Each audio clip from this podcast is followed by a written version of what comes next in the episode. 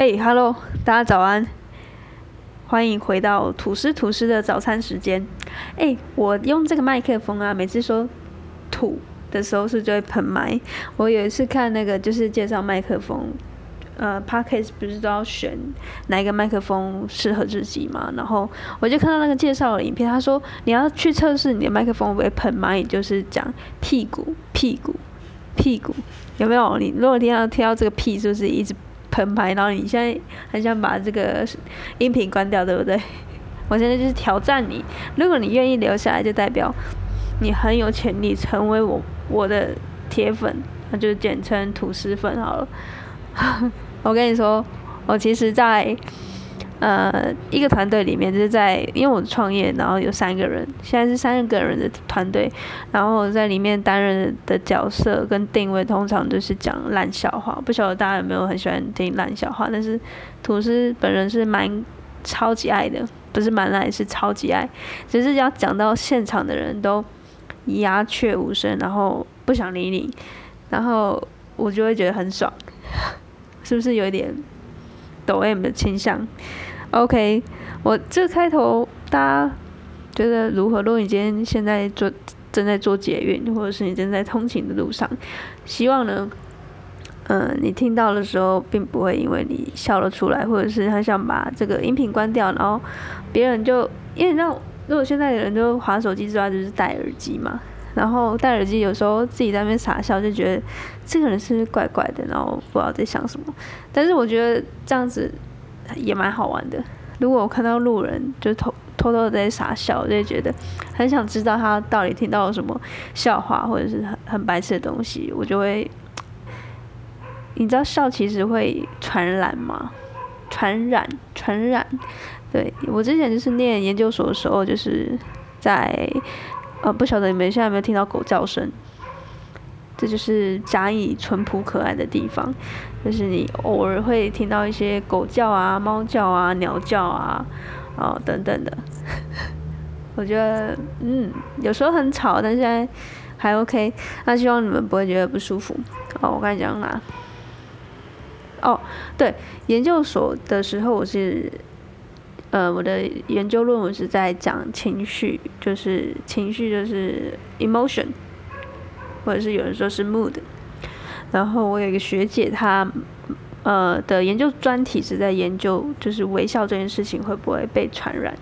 就是你今天看到一个人在笑，你会不会嘴巴不由自主的也会往上扬？那如果会的话，是为什么？然后是呃你的脑袋的哪一些区域正在被活化？哦，然后这个研究之后可以运用在哪一些呃生活上面？觉得蛮好玩的。我以前是，我对于心理学跟就是情绪啊，或者是人的，就是比较类似社会观察学，我觉得我还蛮一直以来都蛮有兴趣的。所以，我其实即便我大学并不是读心理学相关的，但是我决定研究所要读情绪这件事情，其实也是有一点是跨领域的。因为它是我以前大学没有学过的东西。不过哦，话说回来，今天没有要讨论我研究所读的东西，但是我相信有之后有非常多的时间让大家更了解我，就是大学跟研究所分别经历了哪一些事情。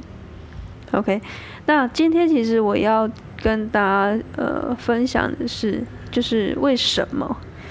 为虾米我们看了这么多。激励人心的影片，每次看完都觉得哇，我的人生就要从此洗心革面，然后容光焕发，然后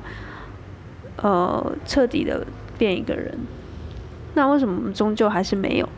我们看完影片了之后，隔了两三个礼拜，隔了一个月过去了，我们又弹回来我们自己的原本的生活方式。他没有被办法长久的养成一个好的习惯。那呃，其实就为什么会有这么多的激励影片，这么多的人在讲这件事情，去培养一个好的习惯，去破除掉你的坏习惯这件事情，为什么大家要一直重复的讲？就是因为每个人他们的惰性，我们自己的惰性是没有办法克服这个跟我们原本人性相违背的方向。就算违背好了，就很像有点像是这个橡皮筋，某一天总会弹性疲乏。那等到弹性疲乏，弹性疲乏，然后被呃被大家觉得要重新去培养一个好习惯，真的是他妈的太难了。所以我们就放弃，我们就干脆耍废到底。这不是更好吗？为什么要中间在那边纠杂了半天，就最后还不是回到了原点？我觉得这就是，嗯，人生它很好玩的地方，就是你永远不知道你做这个改变之后，对对于你的人生会有什么样的的影响。那如果你不做，你永远都不会知道。就是你采取不行动，就等于让别人来改变你的的人生嘛。就是我们常常之前啊，我下了班就是看 YouTube 影片，我那时候就是特别爱看 YouTube 影片，反正是看 Netflix。我在研究所期间超级爱看，就是 The Big Bang Theory，然后 Friends，啊，那叫什么 Friends，就是六人行。然后在之前就很喜欢看一些台剧，就那种肥皂剧，很现在觉得根本就不会花时间在那个上面。然后小时候就是特别爱看。这个影集啊，它真的是一个很大的坑。你看到影集一集，动辄就是三四十分钟，有些人是到五十几分钟，就一小时的。而且现在 Netflix 非常的可怕，它会永无止境的去播下一集，等到你手指要去点，去阻止这件事情，不要让他播下一集的时候，他又，你又看到片头，你就觉得哇。哦而且通常片尾他们都会设计的让你觉得不行，我现在就是马上要看下一集，他到底发生了什么事？他一定会设计的让你情不自禁的要去点下一集来看，所以 Netflix 才赚钱啊！其实从我研究所就是大概几年前，五六年前，那时候 Netflix 还没有那么红，然后呃，我都是用那种风铃网，就是你知道很根本不用缴费的，但是有时候会跳出一些色情的广告。然后它的字幕可能相对的，它就是简体字，然后它的英文的字体可能嗯翻译嘛，就是是别人翻的，所以不是那么的正确。不过就是堪用，你知道？那时候就已经有学姐在，就那时候飞 Netflix 刚起来，然后就坐在我研究室旁边的一个学姐就在研究说，要不要订阅这个 Netflix，这一个月好像两三百还是一两百？对，然后我那时候觉得。呃，为什么要花钱去去订阅一个东西？因为线上就很多免费的资讯，干嘛不用呢？结果谁都没有料想到，过了两三年之后，每个人都花钱去订阅了这个 Netflix 的频道。而且我觉得很吊诡的是哦，其实电视上面有非常多的免费的电影跟。呃，频道节目为什么大家还是愿意去付钱一个一个月去付两三百块的这个订阅的费用去看 Netflix？就代表 Netflix 它做了什么样子的节目是嗯，在一般的电视上面是看不到的。然后我觉得他很厉害的是，就是他发现到这个漏洞，发现到这个市场，然后去把它扩大。他甚至去开始做自己的原创节目。这个东西，这个原创节目你要做到质感非常的好，才让人家愿意去花钱订阅这个这个服务。然后我觉得现在订阅服务其实是非常盛行的，就是因为大家太多选择了，所以用订阅服务、用会员制的方式，它是可以把一个人的选择给给限制下来。就很像我之前去。续约我的手机门号，然后因为现在手机的租约其实大家都非常的竞争。你现在像之前是三九九之乱吧，就是中国中华电信三九九之乱，然后结果呢，后来就是陆续几家的电信公司，它就跟进，甚至它比它更便宜。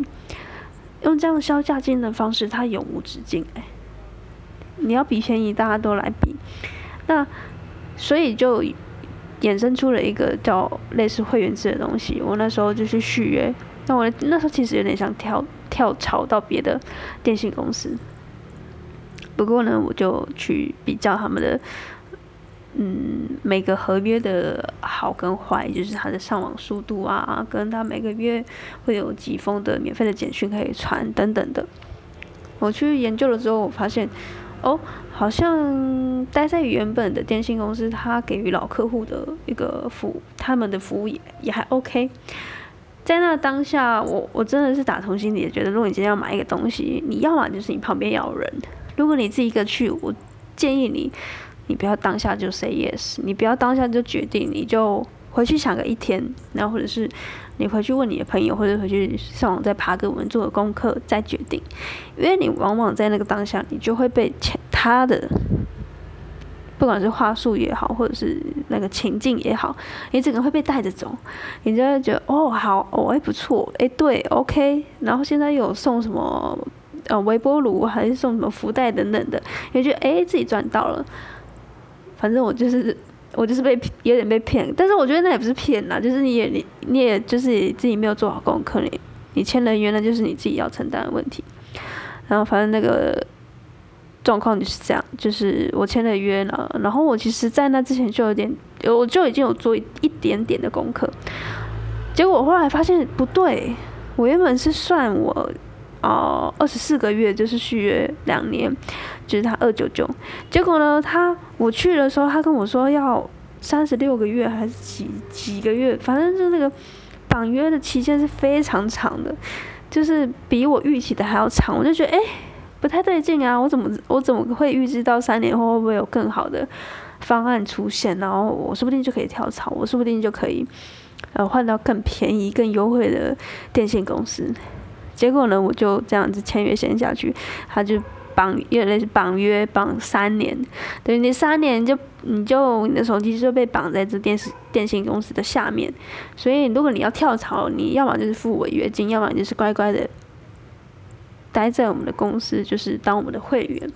所以我觉得这个订阅服务非常的，就是大家现在非常的喜欢用，就像说像现在的 YouTuber。其实他们也都在用订阅的机制的，Press Play 啊，或者是呃好好这种会员制的课程，或者是甚至是折就是募资折折募资，他们也会有一个是长期订阅跟还是还是说什么定期定额的这个方式去做公益。我觉得都是因为他要把你绑住，对。那其实这个是当然，你如果你你对于一个东西，它你没有产生一个品牌忠诚度的状况下呢，这个会员制可能会有一点点不适合你。但是如果你原本就很喜欢这个东西，比如说我最近有在看科技导读的电子报，如果它对这个东西对我来说是必要的，我就会一直想要定下去。所以对我来说，这个会员制对我对我来说是很有用的，因为。我就不用一直在去想我每个月要去缴多少钱，什么水电费什么的，然后还要亲亲自跑电呃超商一趟，电信公司一趟，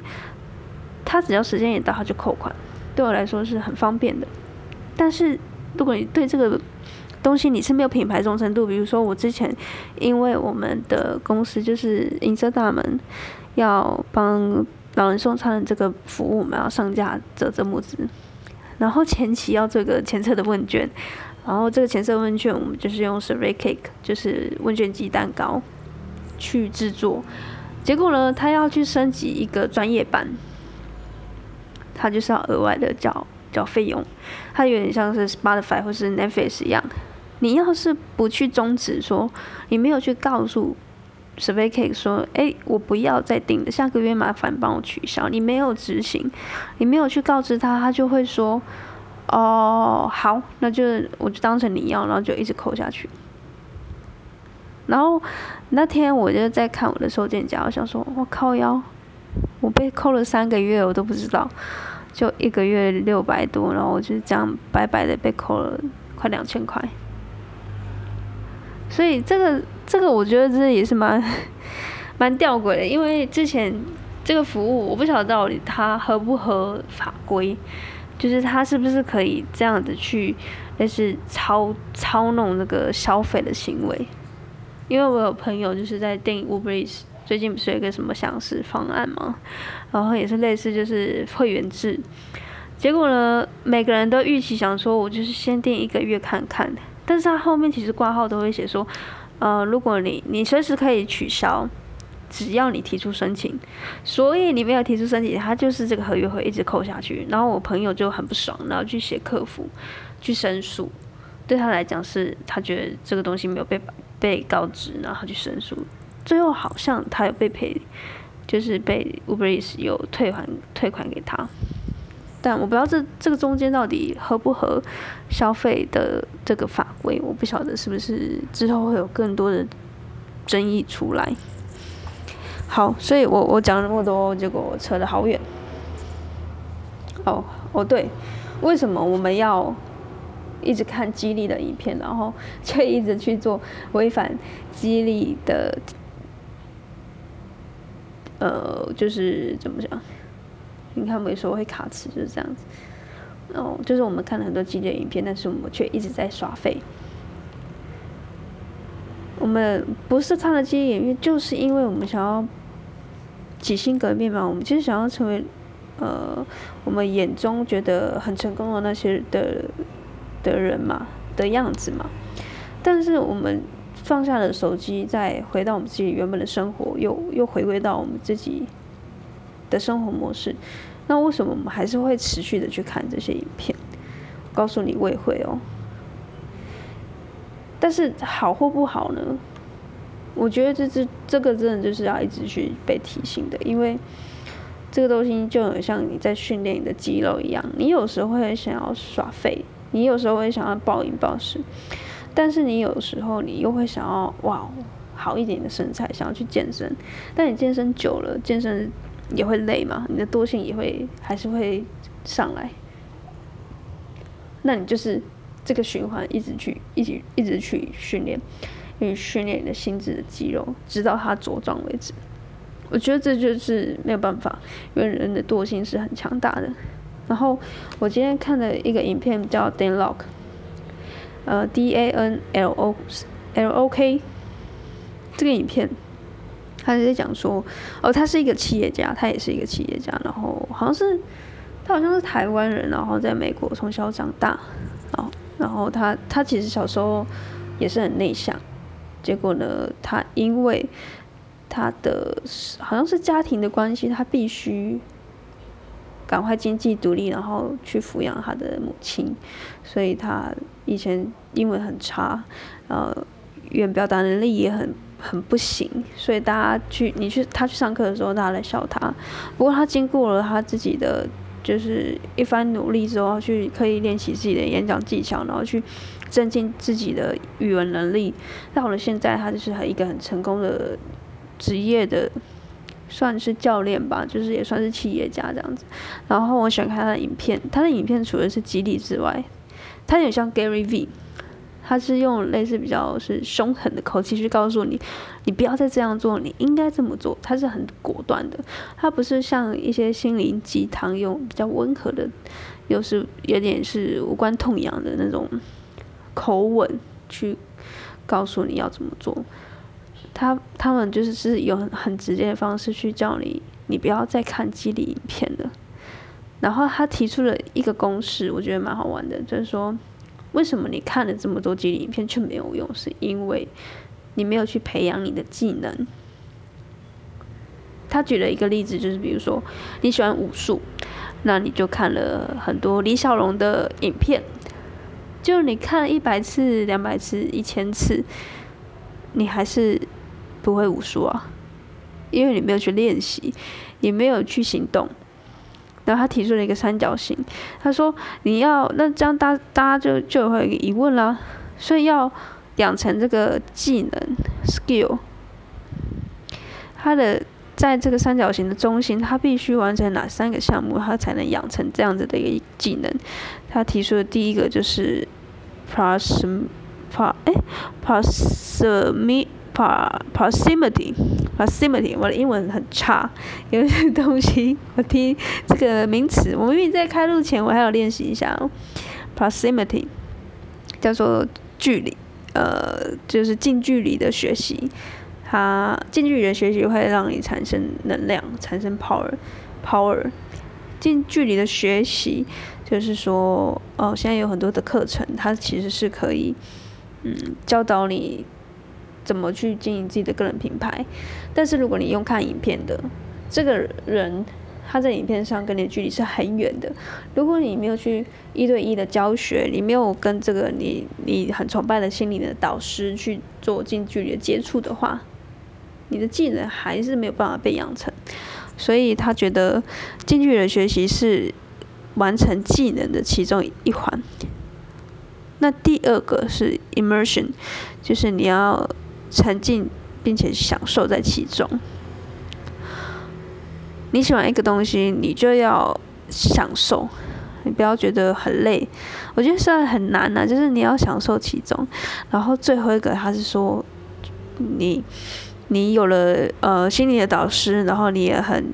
花时间的在研究，在在这个技能培养技能的过程中，你很享受。在接下来第三个就是最重要，就是不断的去练习。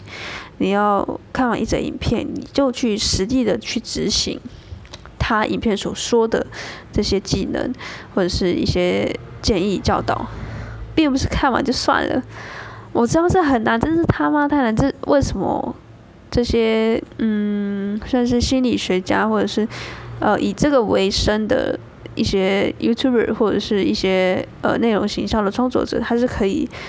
继续以这个为盈利去去发展一个商业模式？因为大家的人的惰性是很强大的，所以有这些心灵导师的维持跟督促，他是可以呃。产生一个很像、很很有向心力的一个群组，就是他们很常去组一个私密的社团，或者是去组一个呃，不管是赖的群组也好，或是 Telegram，所有的人他的目标是一致的，就是可能比如说我就要打造个人品牌，所以进到这个人品牌的群组，大家的目标是都一样，是要往这个方向前进的时候，你的动力会大过你的惰性。所以在彼此激励的状况之下呢，你就比较可以去持续的产出你所谓的你想要打造个人品牌的内容。然后，当你有遇到疑疑问的时候，或者是你觉得呃快要走不下去的时候，至少还有人在你旁边，呃，一起一起走，就很像爬山一样。如果你一个人爬，你可能很容易就放弃想要下山。但是如果大家在后面 push 你，你就觉得哦好那。还好有大家的陪伴，所以你可以继续往下走。我觉得，嗯，有时候团队跟个人的，呃，创业的差别就是在这里，有好有坏。虽然像干话啦，团队的好处就是说，呃，有多了一个或是两个、三个在你旁边一起跟你一起成长，为了共同的目标而努力。那个人的话呢，你比较可以想到什么就做什么，你不用再到处跟人家提案，你不用跟你的团队的队员提案，团团体团队的队员，然后就是伙伴、同事，你就可以直接拿着你心里想到的东西直接去做了，直接去丢到市场，知道他们的反应是什么。OK，所以今天的三种加薪就是第一个激励。为什么要一直看这些影片却没有行动？你你你的差别是什么？为什么看完这些激励影片，你却还是一样 很废的待在家里划手机？为什么这些影片感觉很像乐色，但是你却一直重复的在看？就是因为你没有去培养你的技能。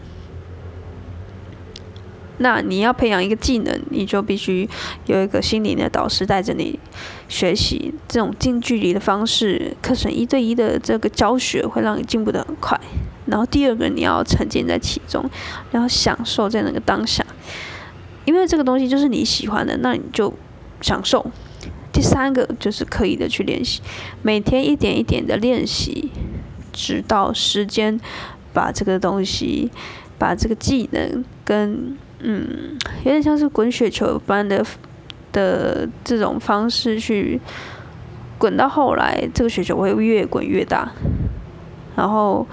呃，这个 Dan Lok 就是影片的作者哈，影片的主角啦，就是这个企业家，他就说，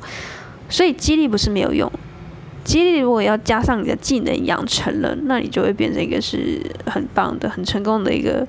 人物。但是如果你少了技能，你只有激励的话，你他妈的你就只是一个空口说白话的人。然后你看完，你还是你隔天还是一样过着差不多的生活，你的生活不会有一点点的进步。所以今天的分享到这边，然后如果大家有喜欢的话，呃，就帮我按个喜欢，然后分享给所有的朋友。我今天其实有讲到，想到很多想讲的，就是你知道吗？因为脑袋原本在日常生活中一直在转，然后觉得哎那里有灵感，然后这边有一个灵感，那真的要等到要录的时候，这些灵感全部跑光，然后又很词穷。我不晓得是不是因为内向的关系，或是外向的关系使然，但是我觉得有时候他蛮困扰我的。不过我觉得可以透过这样子音频的方式，好像在跟你聊天，好像跟一个朋友在聊天，我觉得那感觉蛮好的。OK，今天的节目就到这边，我们明天见，拜拜。